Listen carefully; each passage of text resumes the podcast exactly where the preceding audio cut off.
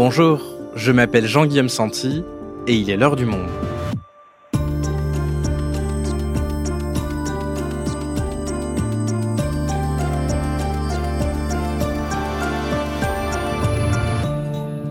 Aujourd'hui, la journée de mobilisation contre la réforme des retraites a-t-elle été à la hauteur des espoirs des organisations syndicales? Jeudi 19 janvier, elles affichaient un front uni pour mobiliser le plus grand nombre et mettre la pression sur le gouvernement.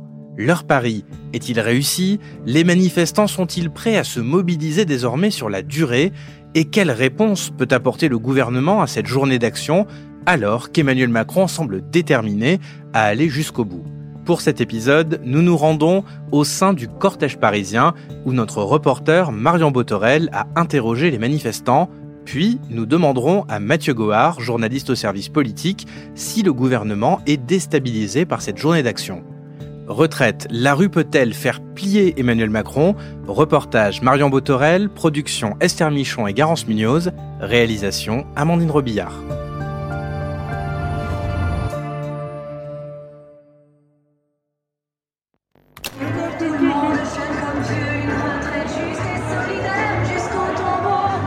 Les syndicats jouent gros ce jeudi 19 janvier et ils se sont donné les moyens de frapper un grand coup. De Sud Solidaire à la CFDT en passant par la CGT, l'ensemble des organisations syndicales, qu'elles soient radicales ou réformistes, affichent un front uni et s'apprêtent à battre le pavé. Ce n'était plus arrivé depuis 2010, déjà d'ailleurs, lors d'une mobilisation contre la réforme des retraites de Nicolas Sarkozy.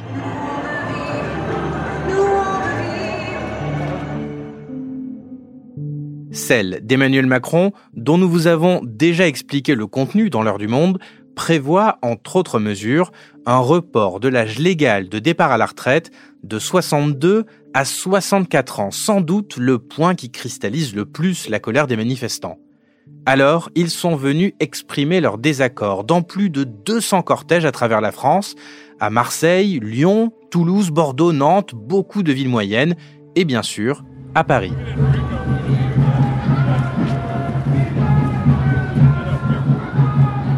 Sur la place de la République, notre reporter Marion Botorel est allé à leur rencontre.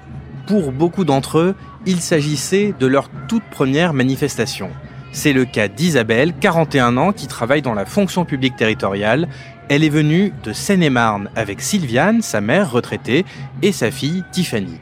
Toutes les trois se sentent concernées. Voilà, vous avez trois générations de représentés. Euh, ma maman, ma fille et donc moi-même. Donc ma maman est retraitée, donc soi-disant pas concernée. Moi, pleinement, qui ai commencé jeune, bah, je dois cotiser 44 ans, youpi, et je devrais me, contenter. Et ma fille, que je pousse à faire des études, mais du coup, qui va se retrouver institutrice jusqu'à au moins 70 ans. Donc, on n'est pas d'accord, il n'y a pas besoin. Et puis, stop, avec euh, toute la casse sociale qu'on vit depuis des années, euh, stop. Présent aussi en grand nombre dans le cortège, les jeunes. Paul, par exemple, a 23 ans, il est étudiant en STAPS des études du sport et il a fait le déplacement aux aurores depuis Brest. C'est déjà suffisamment compliqué pour nous de s'insérer dans le champ professionnel. On sait qu'avec les études, on va être retardé au plus d'arriver dans le monde euh, et de s'insérer dans le monde professionnel. Donc se dire qu'on euh, va devoir compenser, d'aller encore plus loin et de se dire qu'on va devoir aller encore plus tard dans, notre profession, eh ben, j'ai trouvé ça foncièrement ridicule. Et c'est pour ça qu'on est là maintenant et c'est pour ça qu'il y a autant de monde et autant de jeunes finalement, je pense. Parmi les nombreuses critiques adressées au texte, son injustice, en particulier pour ceux qui ont des métiers physiques, des métiers pénibles, comme Radia. Elle est venue avec ses collègues de l'usine Stellantis de Poissy. À 52 ans, cette cariste dans l'automobile se sent déjà brisée, usée par le travail, et elle est loin d'être la seule. Et la rue, elle dit maintenant, on veut pas de 64 ans, on veut vivre. Parce que, par exemple, moi je vous donne, ça fait pas longtemps, deux camarades à nous, ils ont eu des crises cardiaques au travail. Alors, ça veut dire qu'on n'arrive pas à 64 ans. Normalement, il faut partir un petit peu avant pour, profiter de sa retraite. On travaille pour se reposer après. Moi, j'ai 52 ans. Je ne me vois pas parce que je suis déjà cassé, j'ai des problèmes de dos déjà. Voilà, le travail, il est pénible. C'est pénible, surtout pour les femmes. Et là, il y a, les gens qui se cassent au travail. C'est impossible, euh, la retraite jusqu'à 64 ans. C'est impossible. C'est impossible. La solidarité dans la population La réforme suscite la colère donc, mais pas seulement. Car au-delà de ce texte, c'est tout un ras-le-bol qui s'exprime. Dans un contexte inflationniste, les manifestants évoquent de grandes difficultés à boucler leur fin de mois, comme Agathe. Elle est cheminote CGT aux ateliers de maintenance de la SNCF à Châtillon. Le seul but de cette réforme, c'est qu'on arrive sans la totalité de nos trimestres et qu'on ait des retraites amputées. Et ça, ça permet de faire des économies sur tout ce qui est social. Il y a tout ça. C'est, euh, il y a les prix qui augmentent, les attaques sociales. Euh, bon, au bout d'un moment, ça suffit. À 55 ans, euh, mon salaire de base, c'est 1500 balles. Donc 1500 balles, moi j'ai deux gamines qui font des études, je tire le diable par la queue. Je pense qu'il y a vraiment une grosse colère dans le pays et c'est bien qu'elle s'exprime. Et si on peut faire peur à ceux qui nous gouvernent, eh ben, tant mieux.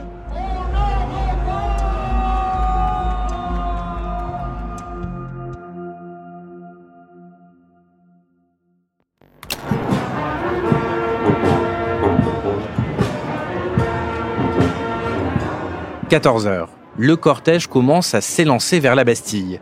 Mais la place de la République, le point de départ, est si noire de monde que les manifestants restent longtemps bloqués sur place. À 15h30, une heure et demie après le début de la manifestation, la grande majorité d'entre eux n'a toujours pas bougé. Sur place, notre reporter, Marion Botorel, nous tient au courant par message audio. Ça n'avance pas du tout, du tout, du tout. Ça reste carrément bloqué.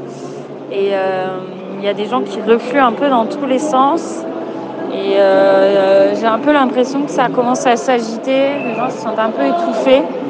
Et surtout, euh, on se dit que s'il y a le moins de mouvement de foule, euh, là, c'est quand même pas dingo, quoi. Mais en tout cas, le cortège n'a juste pas bougé depuis une heure. On ne se projette pas dans l'idée d'une mobilisation massive, lâchait Olivier Véran, le porte-parole du gouvernement le 11 janvier, faisant écho au pari du gouvernement de compter sur une lassitude des Français, une résignation dans un contexte de crise. Mais force est de constater que la colère des Français l'a emporté ce jeudi. Un itinéraire bis sera même mis en place à Paris pour désengorger la place de la République. On a une image de la place de la République. Il y avait, il y a quelques minutes encore, énormément de monde. Ben, vous le voyez en direct, bloqué. Place de la République, donc au point de départ où ça a du mal vraiment à s'écouler. Philippe Corbet, cette image est réellement spectaculaire. Et face au micro des reporters, Philippe Martinez, le leader de la CGT, est satisfait. je pense que le million, il va dépasser. Vu les chiffres que j'ai déjà, euh,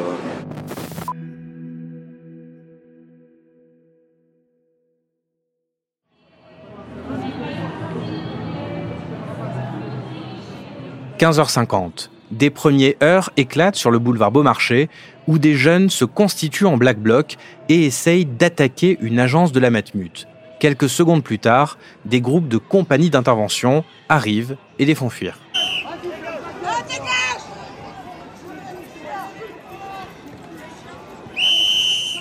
Projectiles contre grenades lacrymogènes et premiers affrontements qui vont se poursuivre durant l'après-midi coupant la manifestation en deux et empêchant un long moment les manifestants qui se trouvent encore du côté de République de rejoindre la Bastille.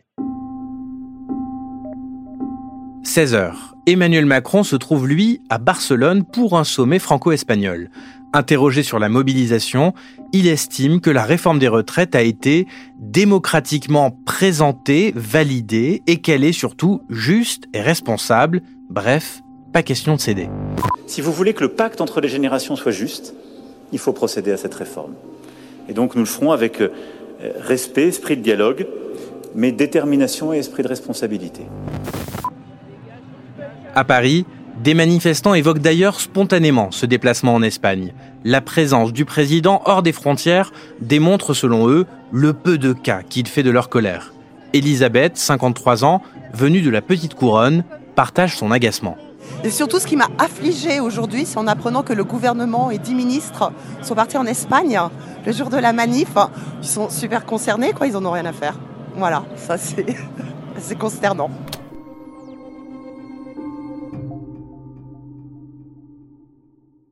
Nous sommes les porte-voix de ces gens-là, de ceux qui gagnent des misères. 17h. Malgré les affrontements, la manifestation reprend. Peu à peu, le cortège rejoint la place de la Bastille qui se noircit de monde et finira, dans des rangs plus clairsemés, à rejoindre la place de la Nation. La CGT comptait dépasser le million de manifestants et ce sont les chiffres de la police qui lui donneront raison. Le ministère de l'Intérieur annonce avoir décompté 1,12 million de manifestants sur le territoire, dont 80 000 à Paris. Les syndicats annoncent 2 millions, dont 400 000 à Paris. Un succès incontestable. Mais la question est désormais de savoir si ce mouvement pourra s'inscrire dans la durée. Le gouvernement table sur un essoufflement progressif, mais sur place, chacun partage sa détermination. Bah, je suis convaincu qu'ils lâcheront pas simplement en une seule journée de mobilisation, même si elle est réussie. Et donc euh, nous, bah, non plus, on va pas lâcher. Tant qu'ils lâcheront pas, on lâchera pas. Et parce qu'il y a les retraites, mais c'est ce que je vous disais, il n'y a pas que les retraites. Y a, on le voit tout le temps, c'est la hausse du coût de la vie, c'est les salaires qui suivent pas, c'est les pensions de retraite qui sont euh, qui sont euh, au plancher. Enfin, c'est tout ça, c'est tout qui va pas. Et l'avenir pour les jeunes, parce que souvent on nous dit c'est la retraite, mais l'avenir des jeunes, il est où? Il est vers le chômage, vers la précarité, peut-être vers la guerre et tout ça. C'est, on vit dans un monde, dans une situation complètement dingue. Et, et moi, je pense que ça peut plus continuer comme ça et que j'espère bien qu'il y aura des mobilisations encore plus fortes, encore plus nombreuses, et surtout ces sujets-là.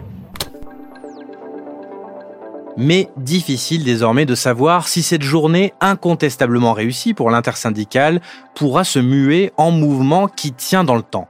Interrogé sur le live du monde.fr jeudi matin, Stéphane Siro, socio-historien spécialiste des mouvements sociaux, expliquait que la stratégie depuis 1995 des gouvernements est de laisser pourrir les mobilisations et d'attendre leur épuisement sans jamais de véritable recul. Il ajoute que les seuls grands mouvements sociaux qui sont parvenus depuis une trentaine d'années à faire reculer des gouvernements sont ceux qui se sont déroulés sous la forme de grèves reconductibles en capacité de perturber l'ordre économique. Si cette journée d'action est donc réussie, elle ne sera pas suffisante. Le prochain chapitre s'ouvre aujourd'hui. Raffinerie, SNCF, transport en commun, électricité, enseignement, jeunesse, les syndicats sauront-ils transformer l'essai et mener une grève capable de perturber le pays dans la durée? Le gouvernement tiendra-t-il face à un mouvement beaucoup plus massif qu'anticipé? Ce jeudi, les syndicats dont Emmanuel Macron avait théorisé l'inutilité viennent de marquer le premier point du match et ont d'ores et déjà annoncé le deuxième round avec une nouvelle journée d'action le 31 janvier.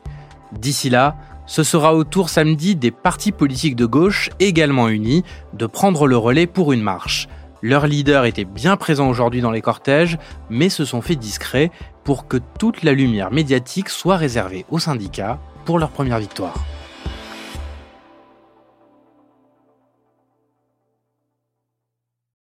Mathieu, tu es journaliste au service politique du Monde, en charge du suivi de l'Élysée et du gouvernement. Déjà, si on devait dresser le bilan de cette journée, est-ce qu'on peut dire que c'est un succès aujourd'hui pour les syndicats? Le premier succès des syndicats, c'est qu'aujourd'hui, ils sont mobilisés euh, tous ensemble. C'était plus arrivé depuis 2010. Donc déjà, il y a un front syndical uni. Je suis assez impressionné au vu des premiers chiffres de la mobilisation dans les villes moyennes ou les petites villes.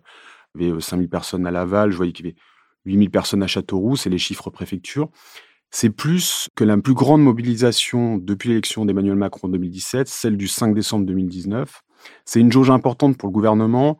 Ça veut dire que les syndicats ont quand même réussi à, mobiliser euh, beaucoup de monde et donc à faire une vraie démonstration de force.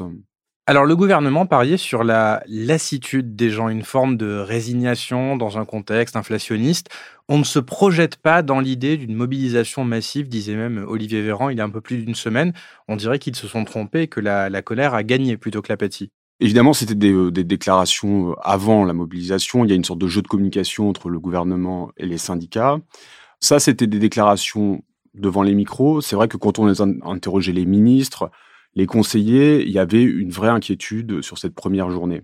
Parce que la première journée, c'est une journée test pour tout le monde, pour le gouvernement et pour les syndicats. Combien de monde on arrive à mettre dans la rue à un moment où l'inflation pèse sur tous les ménages, que du coup pour des grévistes, ça veut dire perdre une journée de, de salaire? Et donc les syndicats, eux aussi, avaient un doute. Il y a la guerre en Ukraine, il y a un contexte très compliqué. Le gouvernement, comme une réforme des retraites n'est jamais populaire, parier effectivement sur la lassitude des Français, la résignation. On verra dans la durée, parce qu'un mouvement euh, social, c'est toujours la première journée, mais les semaines qui suivent aussi. Quelle est la position d'Emmanuel Macron? Il a été interrogé à Barcelone sur le sujet, on l'a entendu. Il estime en gros que parce qu'il a été élu et que ça faisait partie de son programme, il a une forme de, blanc-seing démocratique aller jusqu'au bout. C'est un peu les urnes contre la rue. C'est intéressant, il y a une bataille d'interprétation par rapport à cette réforme des retraites. Emmanuel Macron, pour lui, c'était la principale réforme de son programme présidentiel. il a répété effectivement, j'ai été élu sur mon programme, elle a été validée au premier tour de l'élection présidentielle. La bataille d'interprétation, elle est avec les oppositions qui disent oui, mais le second tour s'est joué face à Marine Le Pen. Et toute une partie du peuple de gauche, toute une partie du peuple qui n'avait pas voté pour Emmanuel Macron au premier tour, a voté contre Marine Le Pen et pas pour la réforme des retraites. Ce qui est vrai aussi, c'est que Emmanuel Macron, pendant sa campagne présidentielle, il avait beaucoup parlé de la réforme des retraites avant le premier tour. Il en avait très peu parlé dans l'entre-deux tours, où il s'est mis à parler d'écologie, de transition climatique. Et donc, c'est vrai qu'on peut se dire qu'une partie des électeurs d'Emmanuel Macron au second tour étaient concernés par d'autres sujets, et notamment par faire un barrage républicain à Marine Le Pen. Donc, il y a une bataille politique autour de cette réforme des retraites et du mandat qu'a Emmanuel Macron sur cette réforme.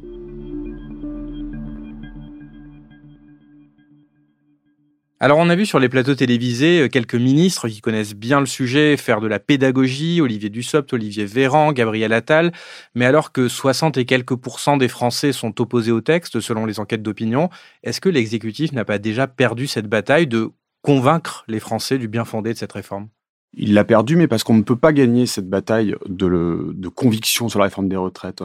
On ne peut pas convaincre une grande majorité de Français de travailler plus. Ils le savent depuis le début et tout les hommes et les femmes politiques qu'on interroge sur le sujet le disent, une réforme des retraites est impopulaire par définition. Donc on peut essayer de d'enrober, d'accompagner au mieux le début et après essayer de gagner la bataille de l'opinion quand le mouvement social est lancé. Et là, toutes les cartes ne leur appartiennent plus, ça dépend de l'évolution du nombre de personnes dans les cortèges, est-ce que c'est en augmentation ou en diminution? Ça peut dépendre des violences qui s'invitent euh, souvent dans les manifestations, en tout cas depuis quelques années le gouvernement et Emmanuel Macron n'ont plus toutes les cartes entre les mains sur la bataille de l'opinion. La question, Mathieu, que tout le monde se pose maintenant, c'est est-ce que cette mobilisation et la suite de cette mobilisation pourra faire céder le gouvernement? Quelle concession peut faire Emmanuel Macron aux syndicats pour tenter de mettre fin au mouvement? Je ne vois pas les syndicats accepter une réforme où il y ait un recul de l'âge de départ à la retraite. D'un point de vue parlementaire, ensuite, euh, la situation est est elle aussi très compliquée. Pour le moment, on ne voit pas exactement les, concessions qui peuvent être apportées, puisqu'évidemment, euh, la droite a posé ses conditions, et que le moindre bouger d'un côté ou de l'autre peut fragiliser aussi la majorité et l'aile gauche d'Emmanuel Macron. Et un deuxième élément, c'est que cette réforme, elle est vraiment très importante pour le second quinquennat d'Emmanuel Macron. Il en a fait un peu le symbole de son réformisme et du fait que le deuxième quinquennat ne sera pas inutile et qu'il peut continuer à réformer malgré la majorité relative, malgré beaucoup de choses. Donc on peut aussi avoir euh, une radicalisation des positions des uns et des autres avec un Emmanuel Macron très attaché à cette réforme et aussi des syndicats qui sont, par exemple pour euh, Martinez, le patron de la CGT, dans son dernier mandat, Laurent Berger est lui aussi dans son dernier mandat à la CFDT. Les syndicats n'ont pas obtenu au niveau national de grandes victoires d'ampleur depuis 1995. Donc des syndicats qui, eux aussi, poussés par une base un peu plus euh, mobilisée que d'autres années, un peu plus radicalisée que ses patrons, des syndicats qui ne veulent pas bouger non plus pour obtenir une victoire. Donc on a un jeu à trois entre Macron, Martinez et Berger, tous les trois dans leur dernier mandat, qui n'ont aucun intérêt à faire des concessions l'un envers l'autre.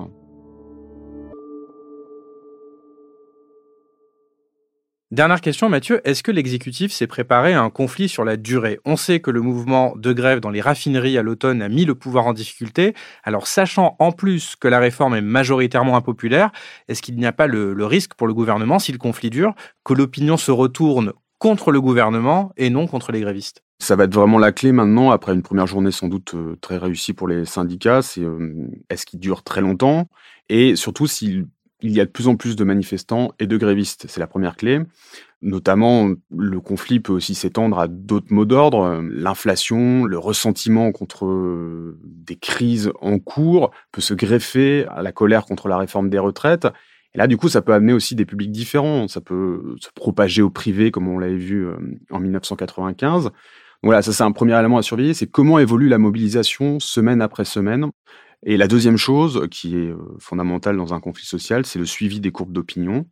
En 95, on a vu que le, mouvement, qui était pourtant très euh, irritant pour une partie des Français sur les transports, etc., ça perturbait beaucoup la vie quotidienne, avait été de plus en plus soutenu par l'opinion, jusqu'à faire lâcher Alain Juppé. Sur les Gilets jaunes, il y avait aussi un soutien un peu différent de l'opinion, assez fort au début, un peu plus faible quand les violences étaient invitées euh, dans les rassemblements des Gilets jaunes, mais quand même. Et donc, je pense que le gouvernement et l'exécutif vont être très attentifs au soutien de l'opinion dans les semaines à venir parce que ça peut amener beaucoup de doutes dans sa propre majorité et chez certains députés par rapport à leur vote dans l'Assemblée. Merci Mathieu. Merci Jean-Guillaume.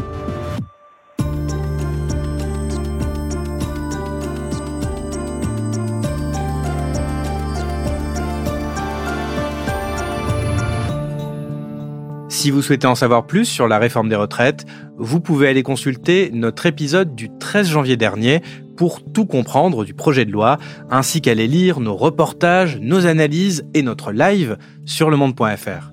C'est la fin de l'heure du monde, le podcast quotidien d'actualité proposé par le journal Le Monde et Spotify. Pour ne rater aucun épisode, vous pouvez vous abonner gratuitement au podcast sur Spotify ou nous retrouver chaque jour sur le site et l'application lemonde.fr. Si vous avez des remarques, suggestions ou critiques, n'hésitez pas à nous envoyer un email à l'heure du monde. L'heure du monde est publiée tous les matins du lundi au vendredi. On se retrouve donc très vite. À bientôt.